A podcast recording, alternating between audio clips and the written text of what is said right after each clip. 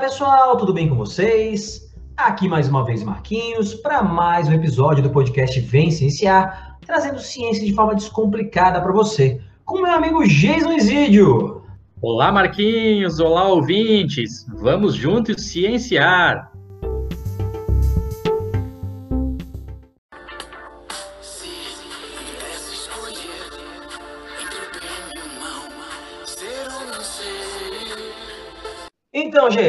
A gente está aqui hoje para bater um papo sobre Big Brother e ciência, né? Se a gente pode relacionar aí o Big Brother com algum conhecimento científico. E para a gente conseguir fazer isso, a gente trouxe um convidado que a gente já está indo num, num namoro com ele para tentar fazer o episódio há um tempo, né? O cara é, é, é muito solicitado porque realmente é uma referência, eu já sigo né, esse nosso convidado nas redes sociais há, há, bastante tempo. Eu acho que ele nem. Muito antes da gente ter o Vencenciário, já, já seguia, né? É, é, gosto de ler o conteúdo que ele, que ele coloca, que ele propõe, de ouvir os vídeos dele, acho muito legal. Então o Geis apresenta o nosso convidado para a gente aí. Por favor, Geis. Fala, Marquinhos. Bom estar aqui de novo contigo, meu camarada. Olha, realmente hoje é um episódio bem interessante. A gente sabe aí que o Big Brother Brasil está muito na moda, está muito na boca do povo. Vou confessar aqui, Marquinhos, que tive que dar uma estudada, dar uma conversada aqui, com a, principalmente com a minha irmã, para entender um pouquinho, porque realmente não é um programa que eu acompanho, mas o pessoal sempre me falava, desde que eu comecei na ciência, muitos anos atrás, que eu era um cara que fazia o Big Brother dos ratinhos, que eu ficava observando eles lá no laboratório o tempo todo, a sociedade deles, o que, que eles fazem. Então, acho que vou poder contribuir nessa parte científica realmente fazer umas perguntinhas aqui para o Wesley, né, que vai realmente nos, nos trazer a, a, parte da, da ciência que está por trás, que é o, para mim é o que importa, né, a ciência que está por trás desse programa aí que o pessoal tanto gosta. Então a gente vai ter a honra aqui hoje de receber o Wesley Delanugari. Uh, o Wesley é, é, psicólogo, já tem aí seu mestrado pela Universidade Federal de Santa Catarina e está atualmente fazendo doutorado aqui no programa de de pós-graduação em neurociências. Eu vou deixar o Wesley se apresentar e falar um pouquinho mais a respeito especificamente do, do excelente trabalho que ele vem desenvolvendo aí nas redes sociais também. Gosto muito das postagens dele e um, falar um pouquinho a respeito também da, da tese de doutorado dele. Seja bem-vindo aí, Wesley. Pessoal, boa noite, bom dia ou boa tarde, dependendo do horário que estão assistindo, ouvindo isso na realidade. Muito obrigado desde já pelo convite de vocês. Admiro muito o trabalho de divulgação científica que vocês fazem. Estávamos nos namorando aí para começar esse, para gravar esse episódio, e agora calhou desse experimento social chamado Big Brother Brasil, que está chamando a atenção da população brasileira, que inclusive é uma boa válvula para pegar e debater ciência em cima, já que a gente consegue popular, popularizar mais a ciência do que usando o Big Brother, talvez no contexto atual só com a pandemia, né? Uma coisa que está na boca do povo aí, num contexto geral.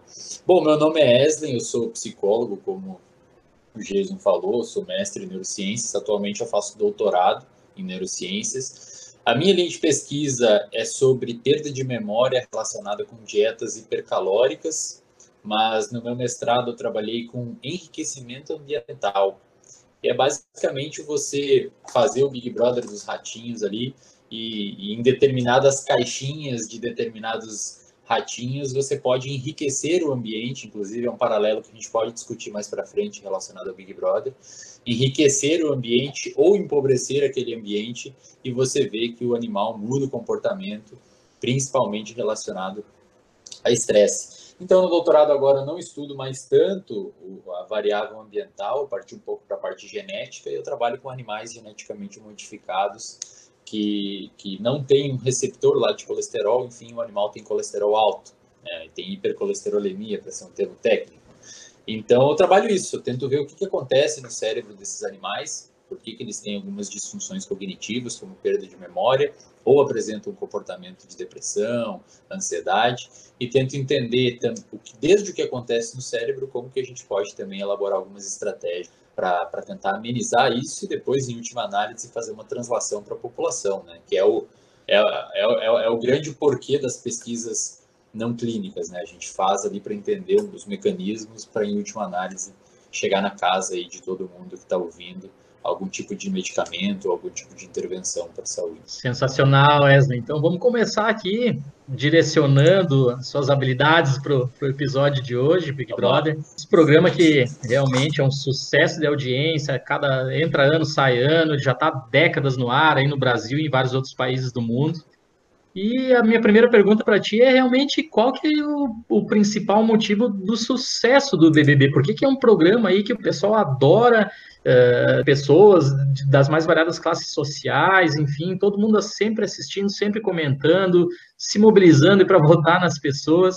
Eu fico pensando aí, né, eu como um, um amante de cinema, um cara que que adorou o filme chamado Show de Truman, um filme mais Olha antiguinho, diante da leitura aí, um, um, livro que também bastante antigo, já que me né, chamou bastante atenção quando eu era adolescente, o, o 1984 aí do George Orwell, né, um livro que, que ganhou bastante fama aí por falar do grande irmão, né, de teoricamente prever uma sociedade muito parecida com o que é a sociedade, a mini sociedade ali do Big Brother Brasil. Então, Wesley, o que, o que, que faz o pessoal aí realmente adorar o BBB? Primeiro ponto que eu acho que é importante destacar é que esse livro, 1984, é extraordinariamente sensacional. Eu sei que é um pleonasmo, mas extraordinariamente sensacional pode ser aplicado para esse livro, porque é realmente fantástico.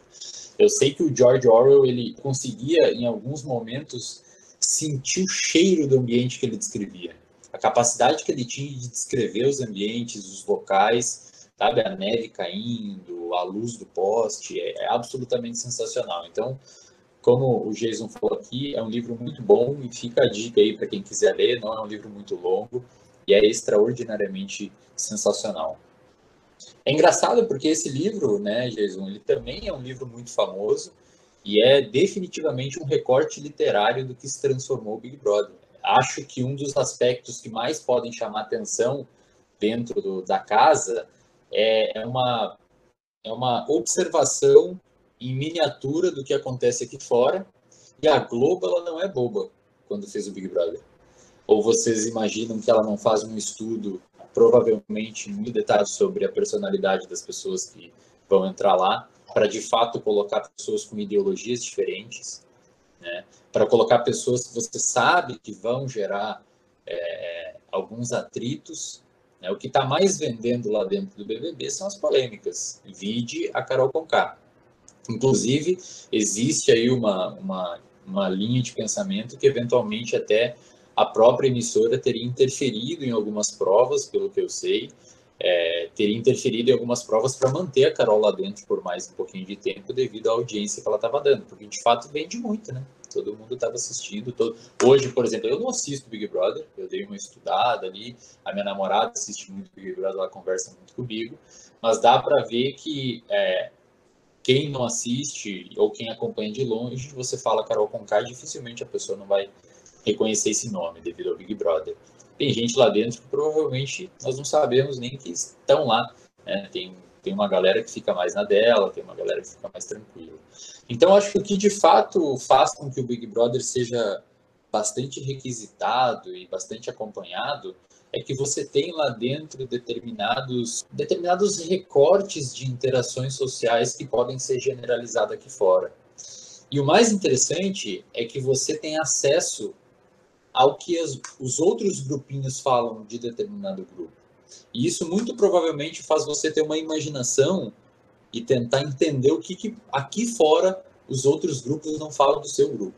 Porque se você for ver o Big Brother Brasil, eles fizeram é, é, um recorte de uma sociedade. Você coloca diferentes indivíduos lá dentro e deixa que eles se organizem hierarquicamente e socialmente da forma que eles acharem mais adequada. Então você vê que tem pessoas que tentaram assumir um papel mais de vilão, tem pessoas que tentaram assumir um papel mais de mocinho, tem pessoas que são mais diplomatas, tem pessoas que são mais é, subservientes. É uma sociedade se organizando como naturalmente ela se organizaria. Né? A gente tem que lembrar que nós humanos somos animais.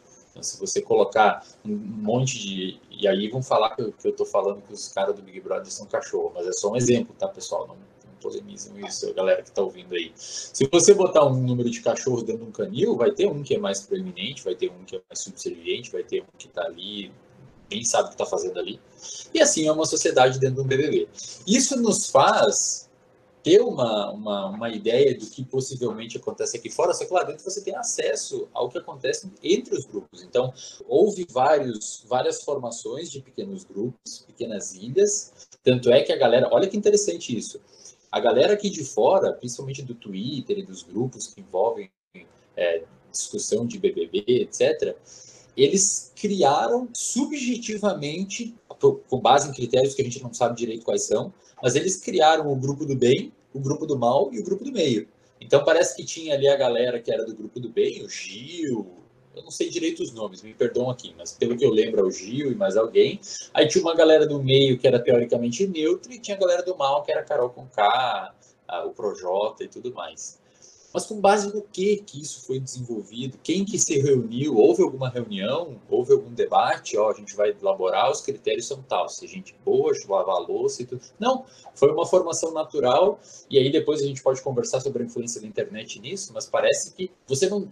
Parece que as pessoas subjetivamente atribuíram alguma qualidade a determinados grupos. E uma vez que isso acontece, você consegue começar a monitorar o que, que determinado grupo faz com base na sua percepção. Então, o que, que o grupo do bem faz, o que, que o grupo do meio faz, o que, que o grupo do mal faz. Só que o mais interessante, Jesus, e aí respondendo a sua pergunta, é que você sabe o que o grupo do mal, entre aspas, faz quando eles estão entre eles, mas você também consegue monitorar o comportamento deles quando eles estão no meio do grupo do bem. E isso pode ser translacionado aqui para fora. Então, é muito provavelmente as pessoas gostam de assistir o BBB para ficar pescando. Ah, o que, que acontece aqui? Então significa que ela falou mal da pessoa e depois vai lá. Então até que você vê, acontece uma mentirinha no Big Brother, a pessoa sai por fora e fala, ó, oh, ele falou aquilo, e é mentira, as pessoas vão pro Twitter e ficam malucas. Meu Deus, tá mentindo. Então acho que é isso que chama atenção. Você tá conseguindo. É, é, é curioso ver o comportamento humano e ver ele em sua, em sua, em sua total, em seu total desabroche. Agora, o mais interessante é, e aí é uma pergunta que, que, é, que, é, que é difícil de responder, mas é interessante debater, o porquê, mesmo sabendo que as pessoas estão sendo filmadas 24 horas por dia, elas mentem. O porquê que as pessoas mentem. É, Wesley, isso é...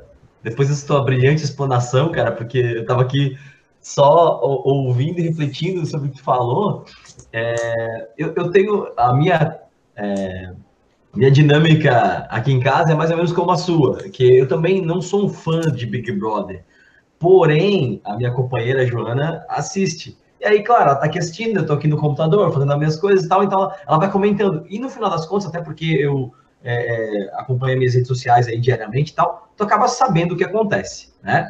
E é, é, muito interessante isso que, que tu falou agora no, no, no, final da tua explanação, porque quando você convive, trabalha com uma pessoa, estuda, sei lá, tu sabe como ela é na frente de todo mundo, né? E quando tá num grupo geral. Você não sabe como ela é em determinados grupos que talvez tu não tenha acesso ao comportamento dela quando, né?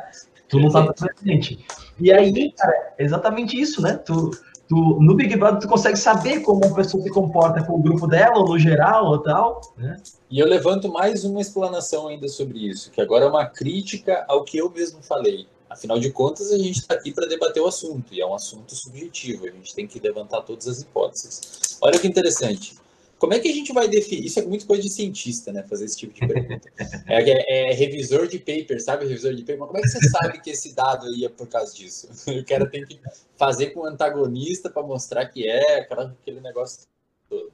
Mas aí como é que a gente sabe que as pessoas estão sendo quem elas são lá dentro? Porque o programa, pelo que eu vi, e isso é sério, isso poderia ser debatido até em âmbito de, eventualmente, de algum conselho. Porque, cara, é um experimento que não passa por comitê de ética. É um experimento. Eu não sei se vocês acompanham com mais detalhes, mas eu acompanhei com, em alguns programas com um pouquinho mais de proximidade, justamente por, esse, por, esse, por essa característica. Mas existem pessoas lá dentro que você dá punição. Você dá um, uma, uma roupa, eles chamam de os monstros. Você dá uma roupa para a pessoa que ela tem que ficar um, um número X de dias e essa roupa é extremamente desconfortável de sentar ou dormir, a pessoa não pode tirar. E a cada tanto tempo toca uma música, a pessoa tem que parar tudo que está fazendo e ir no meio do gramado dançar. Isso incluindo a noite. E aí a gente pode debater privação de sono. Privação de sono te gera ansiedade, privação de sono te gera estresse. Tem um estudo que saiu na Nature uma vez, na Nature Communication, que é um braço da revista Nature, mostrando que pessoas que têm privação de sono, elas diminuem o, quanto, o, o número de espectro de rosto, de, de, emoção nos rostos das pessoas que elas conseguem identificar. Para traduzir isso, se você dorme bem, uma noite agradável de sono, você consegue ver e distinguir de uma maneira clara se a pessoa está triste, se ela está feliz, se ela está surpresa, se ela está irritada, se ela está com medo. A pessoa que teve privação de sono, esse, esse, esse número de espectros é achatado. Então, a pessoa com privação de sono muitas vezes não sabe se o outro está triste, muitas vezes não sabe se o outro está preocupado. E imagina a M, que é isso, no senso de empatia dela, foi lá para baixo. Aí você pega uma pessoa, submete ela a uma situação estressante, que é já estressante por si só. Eu adoraria medir o cortisol dessa galera lá dentro. Isso aí, se eles tivessem esses dados, cara, ia dar The New England Journal of Medicine, que é a de maior fator de impacto, mas assim, brincando. Os revisores iam falar o quê? Você controla o alimento, o sono, a luz, o som e a interação social de 20 pessoas? Que experimento que consegue fazer isso? Pois é. E sem passar por um comitê de ética, né? E sem passar por um comitê de ética, cara. Olha só, a minha namorada falou esses tempos que lá tem uma determinada prova que eles, eles, eles, e aí eu também, eu não, eu não sei de fato se isso acontece, mas ela me falou e parece, pelo que eu vi também, o Fiuk uma hora passou por isso e tal, eles privam alimento, eles diminuem a, a possibilidade de alimento que você pode comer. Então, se você pega um animal humano e você faz isso, você a, não isso sem levar em consideração a convivência forçada que eles têm. É, eles têm uma convivência forçada, eles também foram inibidos de estímulos externos. Uma coisa interessante que se vocês forem ver nos pay-per-view do Big Brother é que o ciclo circadiano deles está todo desregulado. Os caras dormem 5 da manhã e acordam de tarde. Por quê? Porque a luz lá parece que é meio automática, eles não têm muita noção de tempo. Na neurociência a gente chama isso de Zeitbergs. É, por exemplo, assim, se eu te largar num lugar hoje com fuso horário diferente, você tem mais ou menos uma noção que horas que é meio-dia. Por quê? Porque você vai ver pessoas comendo, você vai ver pessoas almoçando, pessoas descansando. Você, mesmo se você não tiver relógio, eu estou dizendo, né? Se você não tiver relógio, você vai ter mais ou menos uma noção quando é de tardinha, você vai ter mais ou menos uma noção quando é à tarde, você vai ver as pessoas trabalhando. A gente chama isso de arrastadores, né? em alemão acho que é Zeitberg. Por quê? E se você tira isso, essas pessoas foram tiradas. Tem até um experimento famoso, que qualquer livro de neurociência trata desse experimento, que eles pegam um grupo de pessoas e colocam numa caverna, sem televisão, sem nada. E a galera sai de lá com o ciclo todo zoado, sai dormindo nove da manhã e acordando de noite, porque eles não têm esses arrastadores. Tudo bem, o Big Brother tem a luz do dia, que é importante, mas eles não têm nada do resto. É eles que determinam o, o ciclo circadiano deles. Então, se você é um cara diurno, eu não sei que hora vocês dormem e acordam. Eu sou um cara que durmo 22 horas, 23 horas da noite e acordo 5 e meia, 6 da manhã. Se eu fosse para um lugar onde as pessoas dormem 4 da manhã e acordam meio-dia, eu ia ficar maluco. E eu sei disso porque eu já fui para lugares assim. A casa dos meus pais, é, almoçar duas da tarde, para mim, é um estímulo altamente estressante, porque duas da tarde eu já deveria estar trabalhando, porque o meu corpo oscila nesse nível. Todo mundo tem o seu ciclo circadiano e pessoas são naturalmente mais diurnas e mais noturnas, devido à oscilação de cortisol, que é o hormônio do estresse e tudo mais. Então, veja que você está pegando um grupo de pessoas extraordinariamente diferente e submetendo eles a uma rotina forçada tem tudo para dar problema. E aí volta a pergunta: até que ponto eles estão sendo eles e não estão sendo pessoas que são estressadas pelo convívio, por todas essas circunstâncias? Que aula, hein, Jason? Que aula do é, Big Brother é. Cara, é, né, porque tem, tem, faz todo sentido, né? Que é, você está alterando toda a parte fisiológica, toda a parte né, de neurotransmissor, cortisol bombando, né? Com certeza. É, é, o, o quanto isso não afeta o teu comportamento? Às vezes a gente é, é, brinca, né? Eu brinco muito com a Joana, quando ela tá com fome, ela fica, fica brava e tal. É, é, é mas é isso, cara, acontece, muda, né? E, e imagina esses caras, tem todas essas situações que você está mostrando aí.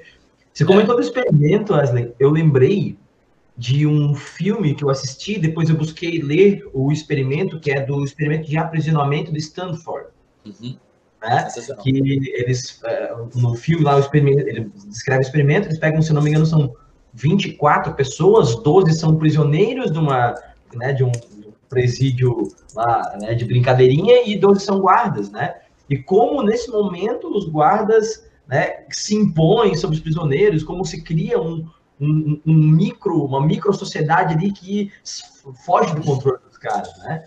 Então, tem uma parte da, da, da biologia, né, que a gente chama de etologia, né, Giso, que é o comportamento animal, e que o Wesley também com certeza conhece, a maior parte do comportamento humano, o comportamento humano pode ser comparado com o comportamento de um animal. É, você falou de uma convivência obrigada. Eu tenho dois cachorros aqui que, é, em alguns momentos, dependendo de outros cães que, de outros cães que estão juntos, eles têm que ser separados, eles vão brigar.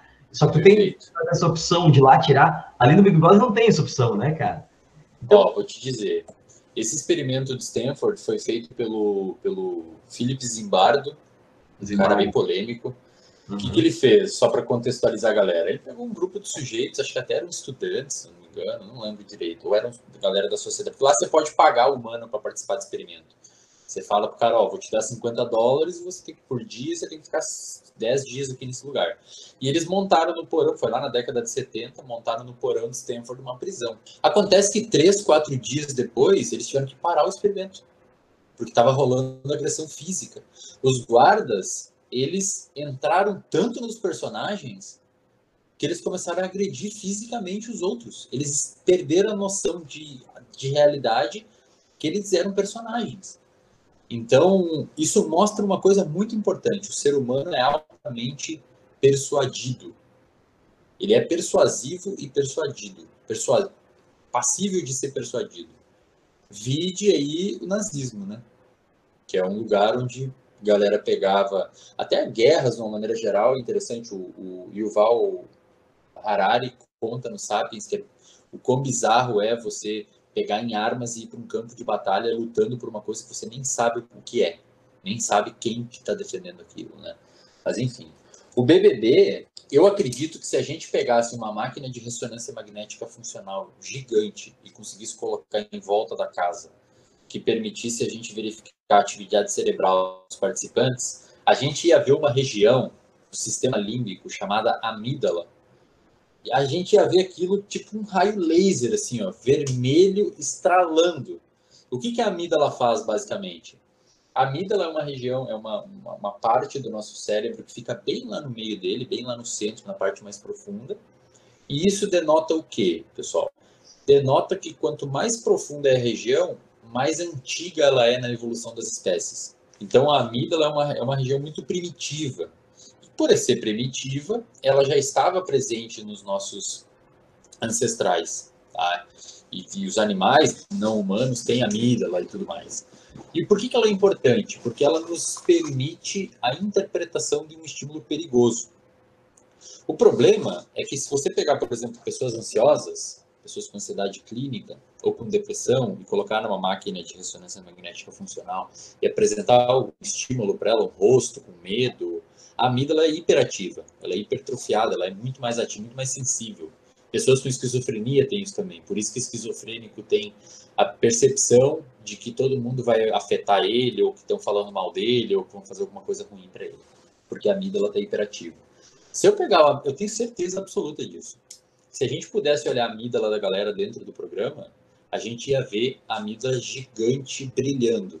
Porque eles devem, aquilo deve ser perigoso pensa assim, você tem que se proteger e ao mesmo tempo você tem que criar um grupo, porque isolamento social é uma porcaria para qualquer animal. Basta ver o que aconteceu com a saúde mental da galera no meio da pandemia. Isolamento social, se você quiser pegar um e matar um animal, você deixa ele isolado. Pega um cachorro e deixa ele isolado de qualquer outro cachorro, de qualquer humano, só dá comida para ele por um buraquinho. Dá duas semanas o bicho está altamente doente. Isolamento social é muito nocivo. Então, sem contar o fato do isolamento social, embora, embora eles estejam com outras pessoas lá dentro, ainda assim estão longe de amigos, família e tudo mais, né? Eles não têm essa percepção daqui de fora. Sem contar isso, eles têm que se, devido a isso, se organizar em algum grupinho para ter os seus, os seus parceiros lá dentro, os seus, os seus pares, né? que ninguém sobrevive sem isso. todo mundo tem que ter seu nicho, mas ao mesmo tempo eles têm que tomar cuidado para ver se não vão votar neles, os próprios pares. Então imagina, é deve ser uma situação altamente perigosa. E nesse sentido, respondendo a sua pergunta, Marquinhos, é, sim, é muito provável que o BBB nos aflore uma questão um pouco mais instintiva de proteção, e às vezes você acaba tendo comportamentos que num outro contexto você julgaria como inadequado, mas lá dentro, por se sentir ameaçado, você julga um comportamento como correto. Coloca um cachorro contra a parede. O cachorro pode ser o mais dócil que tem, ele vai avançar. Se ele se sentir ameaçado, ele vai reagir. Por quê? Porque esse sistema límbico, principalmente ancorado pela essa região chamada amígdala, está hiperativo porque está detectando perigo. Uma coisa importante aqui, Existe uma outra região no cérebro chamada córtex pré-frontal, que fica atrás da nossa testa, que é uma região mais nobre, ela é mais evoluída. Olha só, ela está bem na casca, na parte de fora do cérebro, no, córtex, né? Córtex seria a casca ali de fora. É, essa região, por ser até do ponto de vista evolutivo, por ser, por ser mais para fora, ela é uma região mais nova, digamos assim, na história. Tanto é que o animal que tem essa região mais avantajada, mais complexa, é o, são os seres humanos, tá? Não é que é a maior, mas é a que tem mais neurônios. Quem mostrou isso foi a neurocientista chamada Suzana Herculano, uma brasileira. Ela contou quantos neurônios a gente tem. E, e devido à idade, pessoal, no, o nosso córtex pré-frontal consegue modular e inibir a amígdala. Então, vou dar um exemplo para vocês. Vocês estão no trânsito e um cara, um carro fechou. Saiu um carro novo de vocês da concessionária. Veio um cara, é, tá, meteu o pé no espelho de vocês, porque você estava no meio da, da avenida. O cara meteu o pezão no espelho. O que impede você de descer do carro com pé de cabra e bater nessa pessoa é o seu córtex pré-frontal. Por quê? Porque ele inibe essa vontade instintiva de você ser agressivo. A gente vê isso em pessoas com, com. Quando você submete uma pessoa à terapia, principalmente a terapia cognitiva comportamental, que é uma terapia baseada em evidência, se você dá algumas ferramentas da terapia cognitiva comportamental para as pessoas, enquanto você enxerga o cérebro delas, você vê, por exemplo, que uma pessoa ansiosa está com alta atividade na amígdala, normalmente no basal, está uma atividade mais alta do que o normal. Por isso que pessoas ansiosas têm vieses. Pessoas ansiosas geralmente enxergam as, o pior da situação. E se você está dentro de um, de um programa onde te gera ansiedade, você sempre vai ver perigo. Se eu pegar uma pessoa ansiosa e colocar um, um número de palavras X na frente dela, palavras de cunho negativo, positivo e neutro. Palavras de cunho negativo, câncer, morte, vergonha, medo, terror. Neutro, copo, celular, livro. E positivo, felicidade, parque, parque, comida. A pessoa com ansiedade lembra mais as palavras negativas, mesmo que você não peça para elas memorizar as palavras. Ou seja, existe um viés meio que, meio que sem querer a pessoa com ansiedade tende a ver mais as coisas negativas. É por isso que lá dentro é muito fácil da treta. Porque a pessoa largou o copo no lugar errado, ó, ó, ó, tá querendo me ofender. O copo tá, tava ali, você não lava. Eles brigam por lavar louça, eles não conseguem arquitetar uma discussão para lavar uma louça. Aí, só para finalizar, se você pega essas pessoas com essa amígdala eu falei pro Jason que eu falo demais, acho que você não estava aqui, Marquinhos. Eu falei pro Jason que eu falo demais, eu falei, me corta, senão a gente vai ficar até meia-noite conversando. Não, fala que tá, é uma se, aula. Olha só, se você pegar essas pessoas com atividade além da média da amígdala, que é responsável pelo nosso comportamento impulsivo, pela nossa agressividade e tudo mais. Se você pegar um animal de laboratório e estimular a amígdala, tem até uns videozinhos na, na Cell, na Current Biology, que é uma revista da Cell, que tem botado cada vez mais videozinhos de experimento os caras estimulam a amígdala do ratinho, ele se avança num gato, o rato. Ele se avança num gato. Ele não tá nem aí. É o instinto de agressividade, de proteção. Então, se você pega essas pessoas com ansiedade, que são sempre hiperativas e preocupadas, e você submete elas à terapia cognitiva comportamental e olha o cérebro delas, o que, que acontece? O córtex pré-frontal, que é a área responsável por inibir, começa a aumentar a atividade ao mesmo tempo que a amígdala diminui a atividade. Isso indica que está ocorrendo uma modulação. Então, quando você é, é, consegue racionalizar sobre um evento e impedir que o seu emocional atue, você está controlando cognitivamente suas emoções. Para vocês terem noção, o córtex pré-frontal é a terceira, não me engano, é a terceira região que mais sofre deterioração com a idade. ela, ela se deteriora normalmente com a idade. E pensa assim, é uma região envolvida com inibição. É inibir comportamento. Tipo assim, você não solta um pum, pelo menos não deveria, no laboratório, porque você sabe que não é legal, né? Aí você é o seu córtex pré-frontal falando, cara, não vai peidar aqui que não vai ser legal, a galera, principalmente depois do depois do, do da pizza que você comeu ontem de pepperoni, ligado? Aí isso é seu córtex pré-frontal evitou você de peidar. Aí o que acontece? Sabe aqueles velhinhos, bem velhinhos, que você vai visitar e eles falam que você tá feio? Por quê?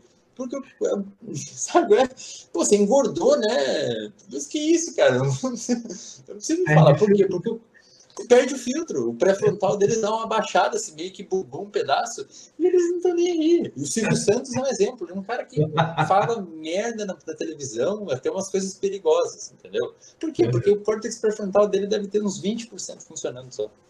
Agora cara, no processo, que... Silvio Santos.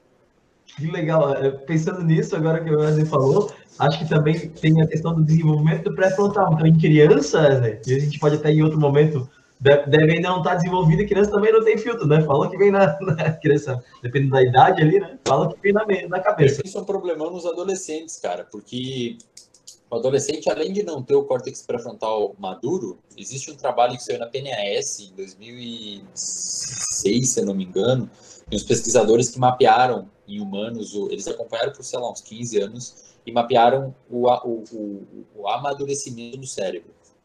O córtex, as áreas responsáveis por respiração, batimento cardíaco lá no tronco encefálico, bem lá dentro do cérebro, amadurecem super rápido, porque você precisa respirar, né, quando você nasce. O córtex pré-frontal termina mais ou menos em mulheres com 23 anos, em, em, em mulheres com 21 anos e em homens com 23. Por isso que mulher é bem mais coerente que homem, bem mais madura. Você não vê mulher apostando corrida de carro de ah. noite tá ligado? É. Mulheres são muito mais coerentes que homens e são muito mais maduras. Quando falam isso, existe neurobiologia que explica isso. O que, que acontece? Você pega um adolescente que tem a região responsável por inibição, não totalmente amadurecida, ao mesmo tempo, uma região chamada núcleo accumbens, ou núcleo accumbens, que é envolvida com o sistema de recompensa, tá? Existe uma área ali chamada área tegmentar ventral que faz uma uma projeção de, neuro, de neurônios, de axônios para o núcleo accumbens. Isso aí é basicamente o sistema de recompensa no seu cérebro. Parece que em adolescentes ele está hiperativo. Então, o que, que acontece? Para um adolescente, olha, olha a, a, a cagada que é ser adolescente, cara. É, o, é, a receita para dar problema. Por quê? O seu sistema de recompensa está hiperativo. Os estudos mostram que ou está hiper ou hipoativo. Não tem uma conclusão muito certa, mas é um dos dois. Os dados mostram coisas mais ou menos assim. Então você tem um sistema de recompensa que está hiperativo ou hipoativo, então você precisa cada vez mais de situações diferentes para te dar recompensa, e você tem uma área do cérebro que não consegue inibir direito as coisas. É receita para dar problema. É, verdade. é receita para dar problema. Entendeu? É para a gente concluir, que eu, eu, eu aqui estou dominando as perguntas também, mas só para a gente concluir, nós falamos sobre, sobre Big Brother, o Jason tem perguntas para ti também, eu estou aqui tomando espaço. É, cara, o que, que, você acha que, que acontece, assim? não sei se você pode dar um, né, uma resposta, ou, ou se essa resposta já foi construída aí na tua exploração, é, o que, que, acontece com as pessoas que estão lá no confinamento? O confinamento altera a personalidade ou elas já são assim e esquecem então sendo filmadas já se abrem? Eu imagino a tua, a tua, resposta, mas queria confirmar. É, é difícil, né? É difícil saber o que, que é causal. Mas eu, eu, esses dias eu fiquei me imaginando se eu fosse para lá. Porque você não pode levar um livro, você não pode levar uma anotação. E aqui, aqui fora, a gente tem muito totem. O que, que é isso? Até teve um estudo que saiu na PNAS também, que é uma revista fantástica, assim, recomendo todo que todo aluno de pós-graduação gosta de ciência ler. Eles fazem uns estudos fora da caixa, assim. Teve, uma, teve um estudo lá na, na PNAS que mostrou que se você tem algum tipo de sinal físico, de, tipo assim, eles pegaram pessoas com ansiedade e, e viram que, por exemplo, às vezes a pessoa está andando com um chaveiro X e um chaveiro que, ele, que a pessoa gosta, e na presença daquele chaveiro a pessoa se sente mais segura. Então a pessoa atribui a, a, um negócio físico uma sensação de segurança emocional. E eles viram que áreas do cérebro se, se modulam quando acontece isso. Eles mostraram em humanos e mostraram neurobiologicamente em, em, modelos animais. Foi um estudo muito completinho, assim. Aí imagina que você entra no Big Brother, você ficar pelado dessas coisas. Imagina mandar o Jason lá pro Big Brother e ele ter que tirar a barba. Acabou o cara. Acabou o Jason, entendeu? Aí o que ele vai fazer? Acabou a personalidade dele, acabou. E lá dentro, claro que não é tirar a barba, mas você perde muita coisa que você fazia aqui. Você perde determinados hábitos, você perde determinadas pequenas coisas que você faz no seu dia a dia que tornam a sua vivência um pouco mais leve e dão sentido a quem você é. Lá dentro isso se perde. Lá dentro isso se perde. E literalmente pelo fato de você se sentir mais encurralado, porque você tem que lidar com várias pressões lá, Marquinhos. Você tem que. É muito cálculo para o cérebro de uma pessoa lá dentro fazer ela tem que entender que está sendo filmada, ao mesmo tempo ela tem que encontrar um grupo, porque ela está preocupada em ser rejeitada na casa, e rejeição, a gente pode falar depois da, da rejeição da Carol Conká, né? É, é, é extraordinariamente complicado para um, um, ser humano, é, e para qualquer outro tipo de mamífero, eu creio que outros animais, talvez. É, então você tem que. É um monte de cálculo. Ao mesmo tempo você tem que pensar em agradar o público aqui fora, mas você não tem referência para isso. Aí você tem que tentar construir uma rede de relacionamento lá dentro, mas você tem que fazer um cálculo se você está na rede de relacionamento correta, que não está fazendo sua imagem ser queimada devido ao público aqui fora. E eu acho que as pessoas esquecem quem elas são. Acho que elas perdem um pouco a noção. Por que, que eu falo isso? Porque tem dois caras lá, um especificamente, e aí eu não sei se eles andam com Projota, andam com Carol, andam com não sei o quê. Não me, não me culpem agora pelo que eu vou falar, quem está ouvindo aí. Mas eu vi uns vídeos que parece que eles são eles, cara. Que é um cara um, um chamado Caio e o outro é chamado Rodolfo. Cara, os caras dão risada. Às vezes o pau quebra lá e eles ficam, eles ficam tipo, que isso, cara? Parece que eles têm, parece que eles preservaram uma noção do que está acontecendo. Porque você vê duas pessoas discutindo, Marquinhos e Jason, você vê duas pessoas discutindo, feio, feio, xingando um ao outro por causa de uma louça, se é aqui fora, você pensa assim, cara, que isso? Mas lá dentro, lá dentro, por alguma razão, se aflora esse tipo de comportamento. E esses dois caras parece que não perderam essa noção de entender a proporção das coisas. Eles parecem que por alguma razão estão localizados espaço-tempo. Acho que eles têm uma. No... Eu não sei, né? Não... É pelo que eu vi. Mas parece que eles têm uma noção que eles sabem que estão no programa, sabem que aquilo é, é finito sabem que estão sendo filmados, sabem que, enfim, parece que eles têm uma noção maior do que está acontecendo. Essa Carol com que, que, que teve essa rejeição aí, eu realmente não sei como ela é aqui fora, mas seria surpreendente se ela fosse diferente do que foi lá dentro. Aí seria um dado interessante analisar. Se aqui fora ela fosse absolutamente diferente lá de dentro. Por quê? Porque aí a gente encontra um fator causal. Ah, não, então foi o confinamento. Agora, se ela é uma. Isso é ciência. Isso é ciência. Se a, gente fala, a gente levanta uma hipótese, se a Carol for diferente aqui fora do que ela foi lá dentro, portanto o programa pode ter um efeito causal. Né? Por N coisas, privação de comida, colocar a galera. Imagina, imagina colocar nós aqui que somos amantes de ciência, com uma galera altamente evangélica, altamente religiosa, entende? Ou altamente eu não sei também, não sei se eu posso falar essas coisas. Depois vocês cortam aí qualquer coisa. Mas eu não, imagina colocar com, com, com, com Nando Moura, com, com. Como é que é? Bernardo Kilster, sabe esses malucos? É o churume do YouTube. O churume do YouTube. Aí bota nós lá, velho. O que, que vão esperar de nós? Pô, uhum. sacanagem. Então, assim, a gente não sabe o que acontece, mas pensaria, e é legal, eu acho que até vou dar uma acompanhada na história, vou dar uma lida na história da Carol Conká, porque se ela for, fosse diferente aqui fora do que ela foi lá dentro, o programa é causal. Se ela for a mesma pessoa aqui fora, o programa só aflora o que as pessoas são aqui fora. Eslen, sensacional, já que tu levantaste essa, essa bola da Carol Conká, realmente, quando eu fui entender aí a presente edição do, do Big Brother Brasil, a gente vê realmente um, uma destilação de ódio à, à menina lá dentro, né? Agora ela saiu, mas enfim, quando ela estava lá dentro, e eu fico extremamente surpreso, Wesley, porque na presente edição a gente teve aí um, um recorde de, de, de, de, rejeição nos paredões, né? Então foi na sequência, ali teve o Nego Di saindo com 98% dos votos, depois a Carol Conká, acho que, se não me engano, com 99,17% dos votos. E isso é, é, um número absurdo, porque a gente pensar em termos científicos, olha, para você chegar numa uma quase unanimidade aí, né? 99% da, dos votos, é, mesmo num paredão triplo, né, as pessoas ali se mobilizando para retirar um participante. Então, aí você falou, bom, provavelmente ela é aqui fora, né, como, como ela é lá dentro, ou senão a gente teria uma, um fator causal do, do programa. Mas eu acho que a maioria das pessoas que votaram para tirar ela, votaram para tirar ela pelo comportamento dela no programa, né? As pessoas não conheciam muito pessoalmente, assim, de uma maneira bem privada, né, a vida dela aqui fora.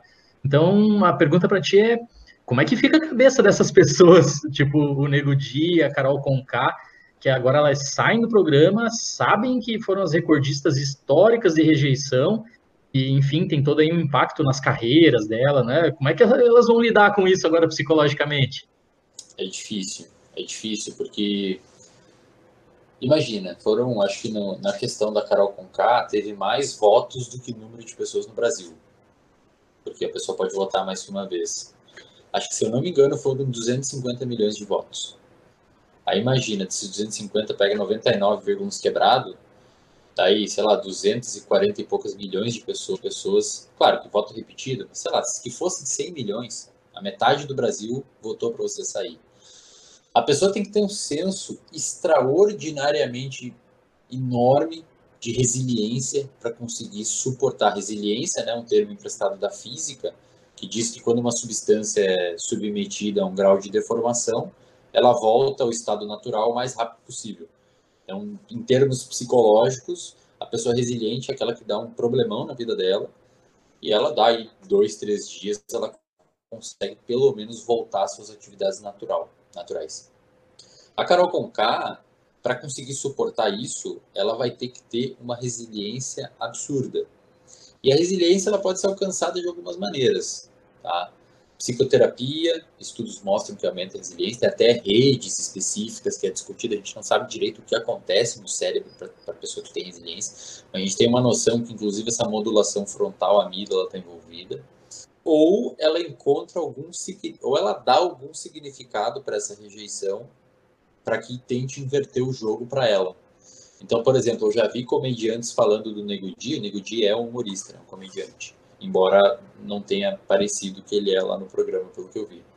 É, mas teve muito comediante falando que o Nego Di deveria ter fazer um stand-up. 98% do título de stand-up. E falar sobre o que ele fez lá dentro. Fazer piada. É um ótimo jeito de você tentar suportar a situação. É um ótimo jeito. Porque aí você, você se você tentar, se você tentar ignorar que isso aconteceu, é um problemão. Você não pode ignorar que isso aconteceu, porque você vai ver, as pessoas vão te falar, e você vai ficar mal, e vai criar crise de fobia social, não vai crescer na rua. Então você tem que dar um jeito de conseguir sobreviver com isso. Essa é a real palavra, sobreviver. Mas absolutamente isso vai ter um impacto na saúde mental, porque rejeição social não é bacana. E isso você pode ver, inclusive, em micros espaços. Você vai ali no bar, aí você tá com uma pessoa, aí chega um grupinho de amigos e os amigos, tem certeza que quem está ouvindo esse podcast que já aconteceu isso. Aí chega o grupo de amigos da pessoa que você tá e as pessoas não interagem muito com você.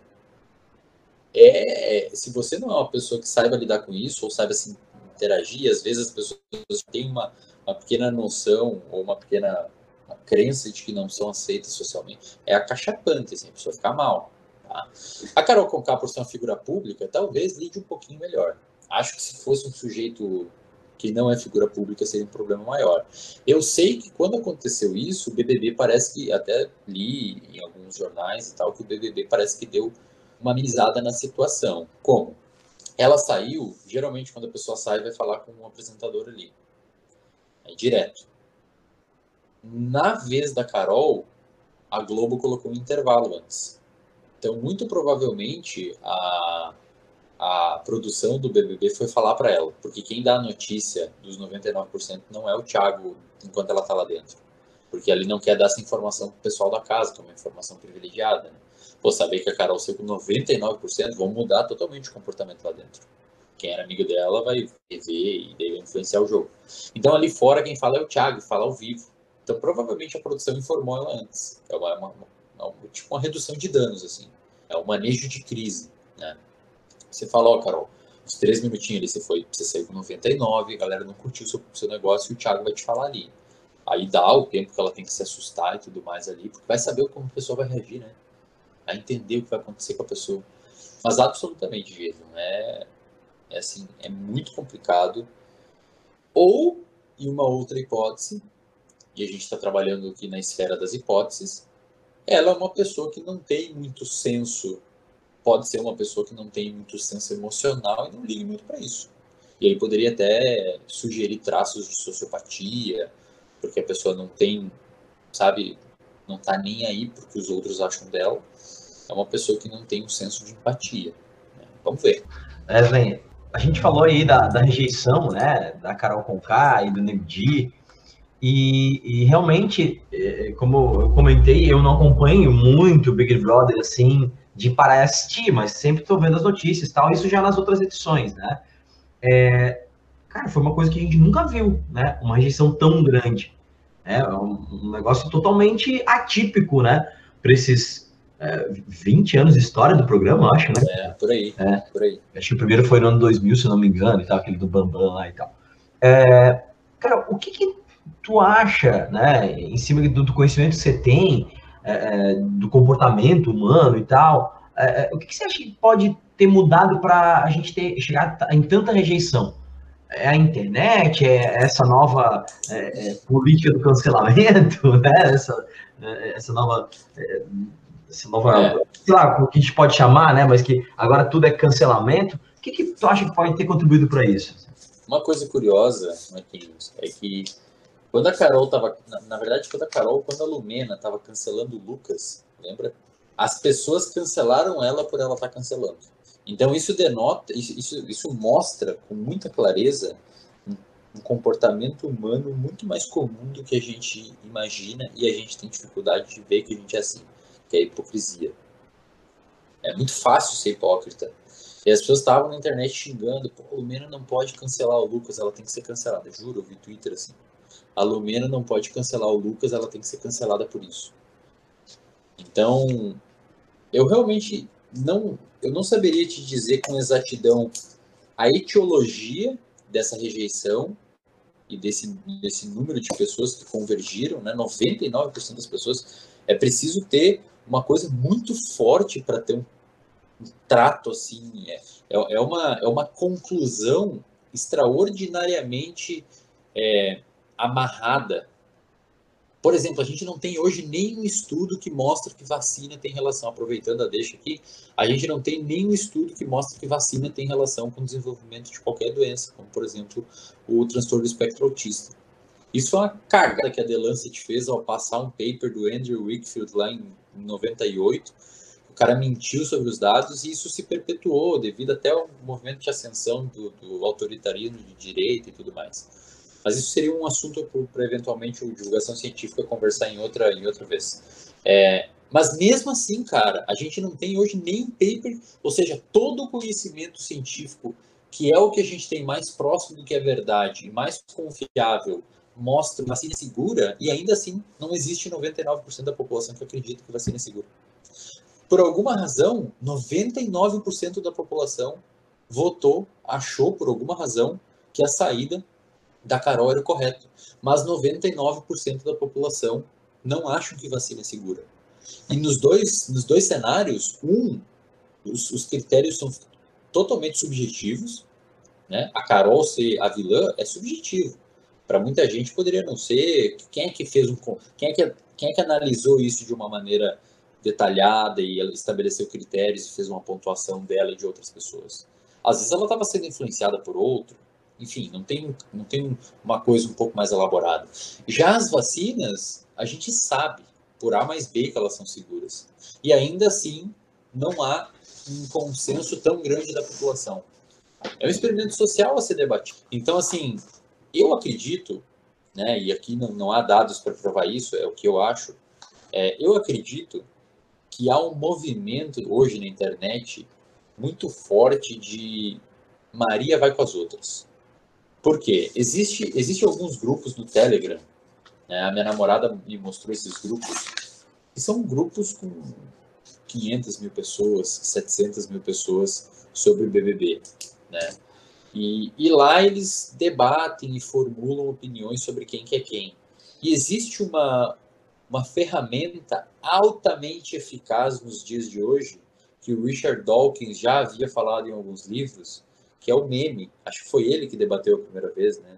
O, o meme é, esse termo é uma criação do Dawkins, isso aí. Isso. É o meme. Então você começa. O Bolsonaro, eu não sei se pode falar de política aqui, usou, o Bolsonaro usou muito meme, né? A Damares Alves, o Ricardo Salles, eles faziam meme com a, com a Joyce Halseman. Então, assim, a, a, ele, a onda de, de contágio dentro da internet hoje é altamente amplificada por determinadas ferramentas pontuais.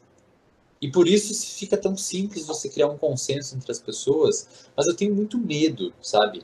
Eu tenho muito medo, por exemplo, uma questão que aconteceu com o PC Siqueira, esses tempos atrás aí, que deu um problema que parece que ele vazou, vazou fotos de uma, de uma menor e tudo mais. Semana, acho que segunda-feira eu vi uma notícia no Estadão que a polícia não encontrou nenhuma prova nenhuma prova de que ele fez isso, aprender o computador, celular, até videogame dele. E parece que não teve nenhuma prova. E o cara está se debatendo em depressão, está tomando um monte de medicamento. Sempre que me falam assim, ó, é, sobre cultura de cancelamento, sobre cultura de não sei, eu, eu acho que tem que tomar muito cuidado com isso. Muito cuidado.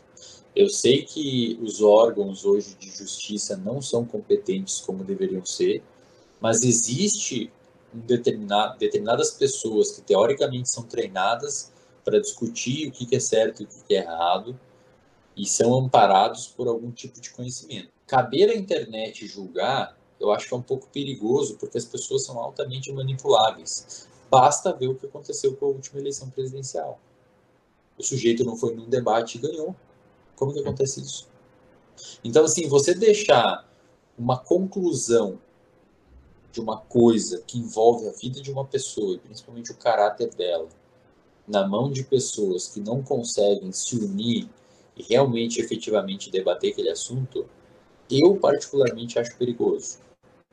Então, não sei, eu acho perigoso. Assim. Então, acho que a internet teve, acho que a internet teve muito a ver sim. Gente, antes de você fazer, eu sei que tem, tem uma pergunta aí, mas eu só queria comentar o que o Wesley falou aqui do PC Siqueira, por exemplo porque eu li essa notícia também, e não estou aqui, gente, nem acusando, nem defendendo o PC Siqueira, tá? Assim como o Wesley também não... Não, né? é, isso, não, não fez. É um exemplo, é, é um exemplo, é um exemplo. É, mas por que, Wesley? Porque assim, ó, quando eu comentei isso com alguns amigos, falaram, ah, mas ele admitiu que tinha feito. E eu sou muito fã, Wesley, de, de podcasts, livros e filmes de true crime, né? De, de crimes reais e tal. Uhum. E é assustadora a quantidade de pessoas que confessam crime sem ter cometido, por N motivos. Então, a gente tem que é, tirar da cabeça isso, talvez a gente possa mais para frente fazer um episódio sobre, sobre isso contigo, acho que é um, tema muito legal. É, por que, que uma pessoa confessa? Tem N motivos, e não necessariamente que ela tenha feito aquilo tem pressão psicológica, tem tortura, tem um monte de coisa, né, cara? Então, existe até, sentido, existem né? até estudos que mostram que nós somos capazes de criar memórias de coisas que não aconteceram. Memórias falsas. Tem muito isso nos Estados Unidos, eles debatem muito isso. Então, a criança, a criança, por exemplo, aconteceu não aconteceu nada e ela é levada a acreditar que aconteceu. E ela cria, ela, ela, ela fala detalhes daquilo. Ela nunca esteve naquele lugar com aquelas pessoas. Por quê? Porque nós precisamos é, de uma certa aceitação social. E se para ser aceito socialmente você precisa concordar com aquilo que as pessoas falam, às vezes vale a pena. Tem um experimento muito legal, até dá para relacionar um pouco com o BBB, que a galera coloca um monte de pessoas numa sala de espera de um consultório de um dentista. E eu não sei se vocês viram isso, e aí tem um, uma campainha que acende, que bate, que tá, tem uma campainha e tem alguns atores que levantam. Então tem, sei lá, quatro pessoas sentadas que são atores e depois começa a chegar o público normal. E quando bate a campainha, os quatro levantam. E o cara que chegou normal não sabe o que está acontecendo. Tipo, da TIM, eles levantam da cadeira e sentam de novo. E a, e a mulher que está, a secretária, também faz isso. O secretário também. É sacanagem, né, cara? É sacanagem. Mas pensa assim: você chega num lugar onde as pessoas fazem um comportamento depois que soam a campainha, só você não faz. E elas sempre fazem. E não te explicam por quê. Elas falam: não, a gente só faz porque é assim que ensinaram para nós. Quando vê, começa a rodar. As pessoas começam, os atores começam a sair e começam a entrar, a ficar só pessoas da rua. Em algum momento tem só pessoas da rua se levantando quando bate uma campainha. E nem sabe o porquê estão fazendo isso. Então, até que ponto a gente não faz as coisas para ser aceito socialmente? Entende? Até que ponto a gente não usa uma roupa para ser aceito socialmente? Até que ponto a gente não usa um cabelo para ser aceito socialmente? Até que ponto a gente não usa, não tem um tipo de comportamento para ser aceito socialmente? Né? Por exemplo, fumar.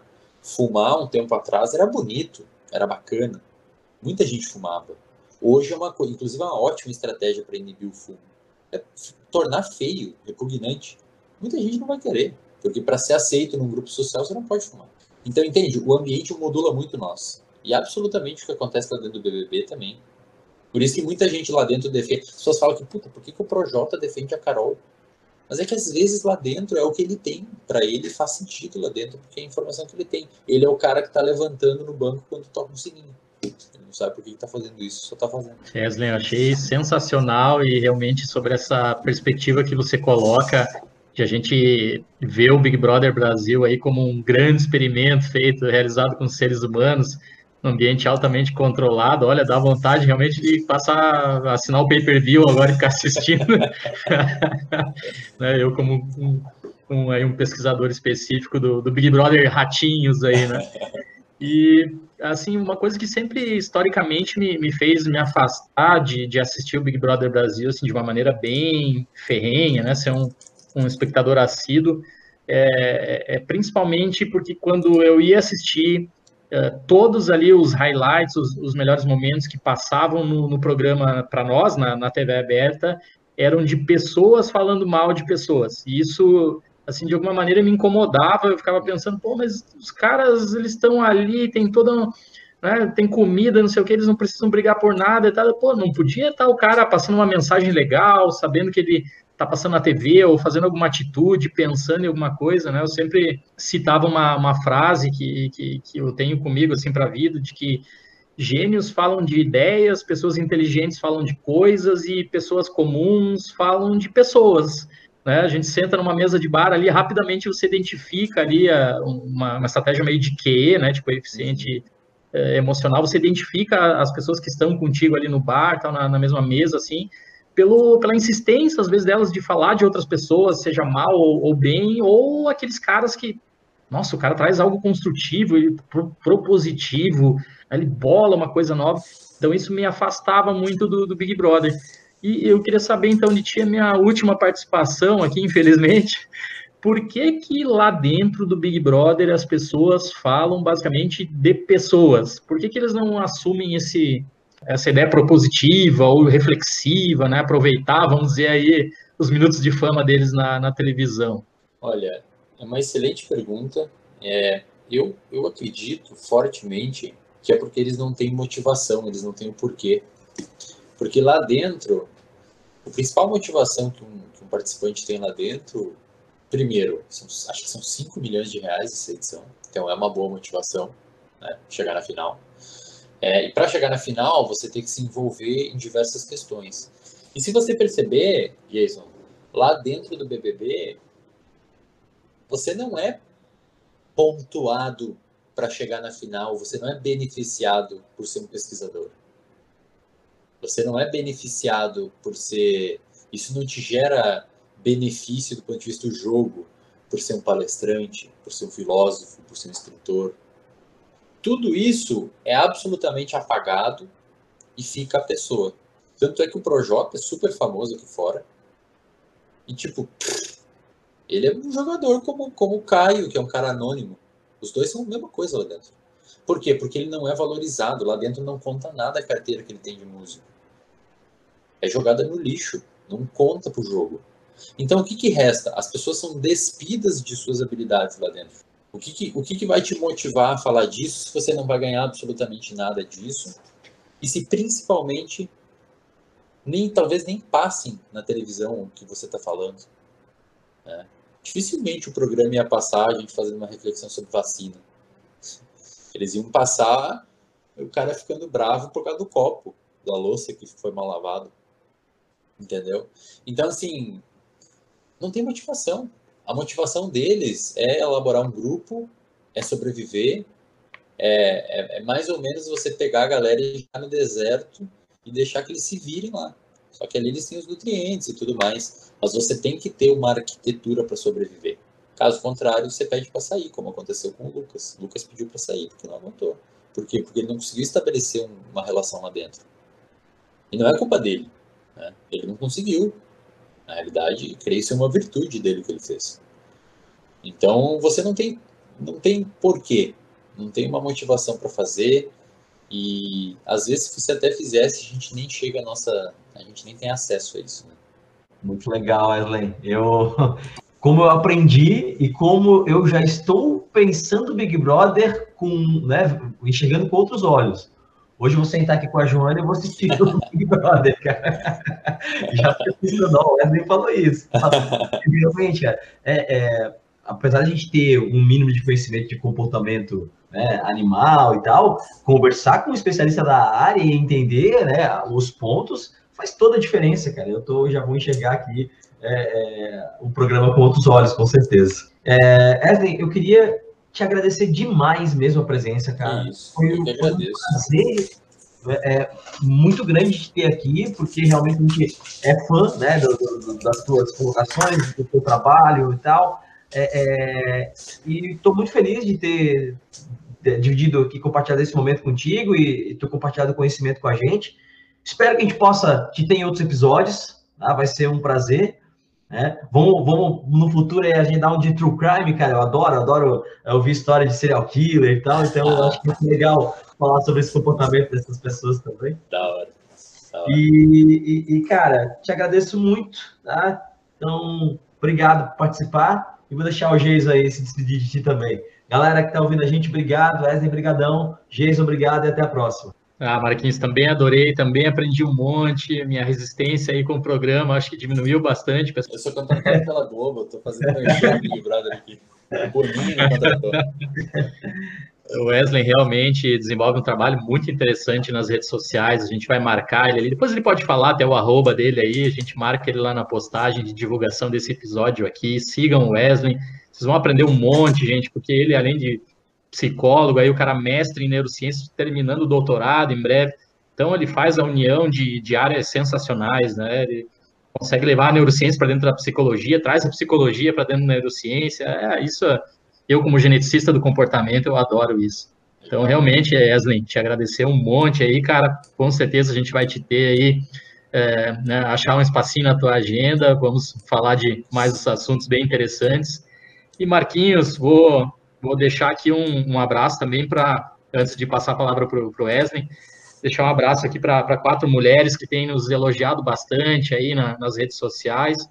Então, a minha querida Lídia, aí, a Priscila, a Raíssa e a Rosângela, que têm colocado o Vem Cienciar aí como um podcast de referência na vida delas, né? E deixado os comentários muito legais para gente. Muito obrigado, queridas. Um beijo para vocês todos. Eslen, palavra toda tua aí para se despedir do pessoal. Eu vou ficando por aqui. Um grande abraço para vocês todos que nos ouvem. Muito obrigado aí a vocês. É, Marquinhos, Jason, muito, muito, muito, muito obrigado pelo convite. Fico muito feliz de vir aqui poder falar.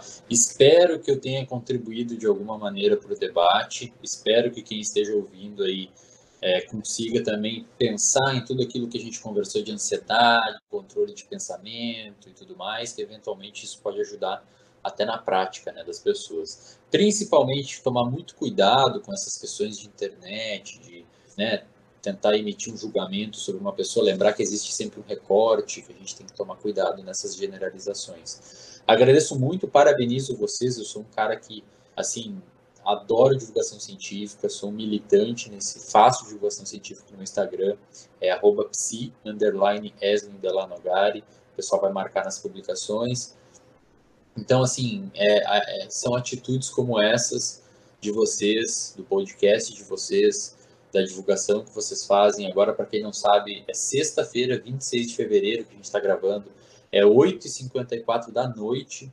e a gente está aqui gravando, os caras estão aqui, peço desculpas aí pelos meus, pela minha agenda, mas de fato são coisas assim que daqui a com certeza 10, 15 anos, espero que não chegue tanto, a gente vai olhar para trás e vai falar que no meio daquele problemão que a gente estava vivendo com rejeição de ciência, estava tal e tal pessoa fazendo, mesmo no negócio defasado, mesmo no negócio desvalorizado e mesmo muitas vezes sendo ofendido por ser divulgador científico. Então são coisas assim, coisas como a de vocês que mudam a sociedade. Parabéns. Obrigado. Obrigado. Valeu. Até a próxima.